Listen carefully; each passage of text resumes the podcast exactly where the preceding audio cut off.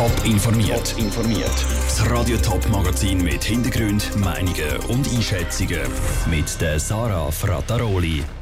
Warum Hobbyarchäologen in der Schweiz immer wieder auf Schatzsuche gehen und was sie sich dabei für Gefahren aussetzen und wie der FC Schaffhausen an neues Geld könnte kommen, nachdem einer von zwei Hauptsponsoren abspringt, das sind zwei von den Themen im Top informiert.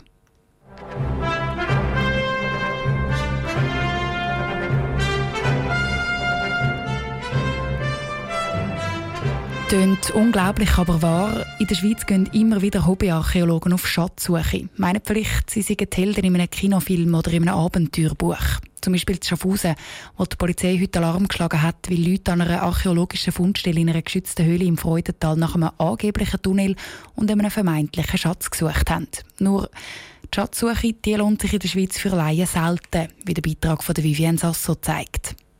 Es ist nicht nur das, was der Indiana Jones, der Winnetou und der Old Shatterhand oder der Kinderbuchheld Eugen und seine Freunde ausmacht. Es ist der Traum von jedem Abenteurer. Sich auf die Suche nach einem Geheimnis oder etwas Verstecktem machen und dann fündig werden. Das kann durchaus auch in der Schweiz passieren. Aber oft ist nicht das versteckt, was in Büchern und Filmen gefunden wird, erklärt Markus Pfanner von der Zürcher Kantonsarchäologie. Für Herr und Frau Schweizer ist es sicher interessant, einen Goldschatz zu finden, aber das ist nicht unser Hauptziel, das wir von Seiten der Kantonsarchäologie haben, sondern wichtig für uns sind auch die kleinen Sachen. Irgendwo mal ein altes Holzstück, ein alter kleiner Knochen, eine Tonscherbe, weil aus so etwas können unsere Fachleute ganz viel Erkenntnis ziehen für das Leben in den früheren Jahrhunderten. Suche nach so Sachen aus früheren Zeiten soll die Bevölkerung lieber den Profis überlassen, sagt Markus Pfanner. Mit dem Finden von diesen Schätzen ist die archäologische Arbeit nämlich noch nicht erledigt. Die Hauptarbeit ist eigentlich, dass man die Funde dann auch fachmännisch, fachfrauisch ausgraben und da nicht einfach irgendetwas im Kontext ausreißt, weil häufig sind so Funde dann über mehrere Quadratmeter verteilt und wenn man dann da einfach irgendwo etwas rausschränzt, unbedacht, dann macht man wirklich sehr viel kaputt. Wer sich für Archäologie interessiert und gleich einmal bei einer Art Schatzsuche dabei sein kann sich für Führungen bei der Kantonsarchäologie anmelden. Sogenannte Tage vom offenen Boden werden unter anderem in den Kantonen Zürich oder Schaffhausen angeboten. Der Beitrag von Vivienne Sasso. Abgesehen davon, dass die gefundenen Sachen bei den Grabungen von Laien kaputt gehen können, sind so Expeditionen häufig auch gefährlich gerade wenn die imaginäre Schatzkarte in eine Höhle führt, wie bei dem Fall im Schaffhauser Freudental. Darum raten nicht nur die Kantonsarchäologen, sondern auch die Polizei von solchen Schatzsuchen ab. Am FC Schaffhausen läuft es gerade nicht so. Das letzte Spiel der Saison haben sie gestern verloren, die Saison auf dem zweitletzten Platz abgeschlossen. Über die letzten Monate hat es immer wieder Negativschlagzeilen gegeben, unter anderem rund ums Stadion. Und jetzt die nächste Hiobsbotschaft. Der FC Schaffhausen verliert einen von zwei Hauptsponsoren. Thomas Bollinger GmbH, wo bis jetzt gross auf dem Liebli der Spieler gestanden ist. Eine Situation, die andere Clubs bestens kennen. Zum Beispiel der Handballverein Pfadi Winterthur, wo praktisch im Einjahresrhythmus vor einem finanziellen Ruin steht. Der Sandro Peter hat darum bei Pfadi Winterthur nachgefragt, wie es es immer wieder aus ihren finanziellen Engpässen rausschaffen und ob das vielleicht auch ein Weg für den FC Schaffhausen könnte sein. Nicht nur das Coronavirus macht am FC Schaffhausen finanziell Sorgen, auch einer der beiden Hauptsponsoren. Nach vier Jahren wird Thomas Bollinger GmbH nicht mehr Trikotsponsor sein. Per Ende Saison, also jetzt, läuft der Vertrag aus. Eine schwierige Situation für den Roland Klein, Präsident vom FC Schaffhausen. Aber ganz auf den Sponsor verzichten müsse sein Team nicht. Wir haben ein sehr gutes Verhältnis, der FC Schaffhausen mit ihm, ich persönlich mit ihm. Da laufen Gespräche, in welcher Form dass er weiterhin der FC Schaffhausen wird unterstützen aber es wird sicher das eine oder das andere noch gemacht mit ihm. Vor dem finanziellen Ruin stehe der FC Schaffhausen nicht.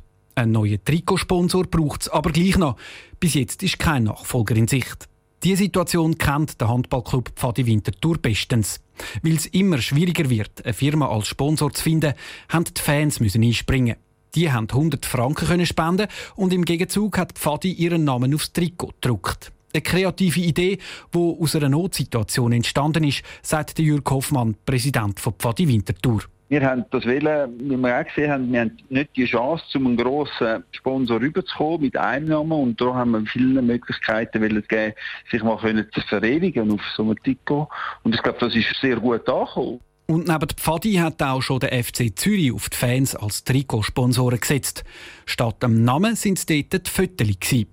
Darum fände es Jürg Hoffmann auch keine blöde Idee, wenn der FC Schaffhausen würde nachziehen würde. Wenn man so etwas macht, dass man die Fans kann als Bestandteil auf dem Liebli haben oder wo auch immer, dann nachher tut man eben eine gewisse Verbundenheit schaffen. Und, und mit so einer Aktion glaube ich schon, dass auch der FC Schaffhausen sehr nah an seine Fans kommen könnte. Der Jürg Hoffmann glaubt wegen dem eben auch, dass es so Fansponsoring Zukunft könnte sein. Vielleicht bald auch beim FC Schaffhausen. Der Beitrag von Sandro Peter. Und jetzt wechseln wir die Sportart. Vom Fußball gehen wir zum Eishockey. Dort haben heute nämlich gerade ein paar Hockeyclubs wieder mit dem Mannschaftstraining auf dem Eis angefangen. Und das mitten im Sommer. Unter anderem ZSC Lions sind heute das erste Mal nach viereinhalb Monaten wieder zusammen auf dem Eis gestanden. Der eine oder andere hat noch ein bisschen Mühe gehabt, um wieder ins dicke Hockey-Töne finden. Stefanie Brändle war beim ersten Training nach der extra langen Corona-Sommerpause dabei. Gewesen. Ganz gemütlich tröpfelt ein ZSC-Spieler nach dem anderen in die Halle der Kunsteisbahn Zürlichen rein. Am einen oder anderen geht noch der Kantenschutz vom Schlittschuh, dass er wieder muss rechts umkehrt machen und in der Garderobe die Schlittschuhe auswechseln. Dann, nicht ganz pünktlich, ein paar Minuten nach der 10 fängt das erste gemeinsame Training mit dem Einwärmen und Einschiessen an. Ein besonderer Moment für Patrick Gehring, Captain der ZSC Lions. Sicher lässig, äh, wieder zusammen zu trainieren auf dem Eis. Es war ein langer Sommer, lange im Kraftraum geschuftet. Macht Spaß, wieder all die äh, Gesichter zu sehen, auch eben die, die, ausländischen Spieler, die wieder da sind und wieder einfach können zu knebeln. Über den Sommer sind die ausländischen Spieler die in Kanada oder auch Schweden. Gewesen. Jetzt ist das ganze Kader zurück und trainiert seit heute wieder zusammen. Zum ersten Mal mit dabei ist auch der Zürcher Sven Andrighetto. Er ist nach fast zehn Jahren in der NHL und der russischen KHL wieder zurück auf dem Zürcher Eis. Darum ist das Training für ihn heute doppelt speziell. Die Sprache, ich kann mit allen Deutsch reden, das ist noch schön. Das habe ich auch schon lange nicht mehr gehabt. Ich habe mich mega gefreut und ich meine, ich kenne eigentlich alle schon. Wir sind auch letzte Woche schon ein paar Mal aufs Eis gegangen und haben so die Jungs schon auch kennengelernt. Aber es ist sehr einfach natürlich zurückzukommen. Ja. Trainings laufen jetzt wieder ohne grosse Corona-Einschränkungen ab. Die Spieler dürfen alle zusammen aufs Eis und auch wieder ganz normal checken und matchen. Trotzdem schwirrt Corona noch in den Köpfen herum, sagt der Captain Patrick Gehring. Ich meine, wir müssen lügen, wenn wir jetzt würde sagen, es ist alles wie normal. Aber ja, ich denke, wir sind Profis und jetzt sind das halt die Umstände, die uns eigentlich diktieren und äh, jetzt müssen wir einfach die so gut wie möglich umsetzen. Und äh, nein, wir sind natürlich sehr motiviert und äh, möchten uns fragen, was losgeht. Nach dem individuellen Schiessen ist das erste Training dann am Mittag geschafft. 27 müde, aber glückliche ZSC-Spieler laufen aus der Halle der Kunsteisbahn Zürlichen raus. Morgen Morgen geht es dann mit dem nächsten Training alles wieder von vorne los. Der Beitrag von Stefanie Brändle. Wie der Eishockey-Spielbetrieb während der Saison dann genau aussieht, ist noch nicht klar. Je nachdem, wie der Bundesrat rund um die Grossveranstaltungen entscheidet, sind die Hallen voll mit Fans oder eben nicht.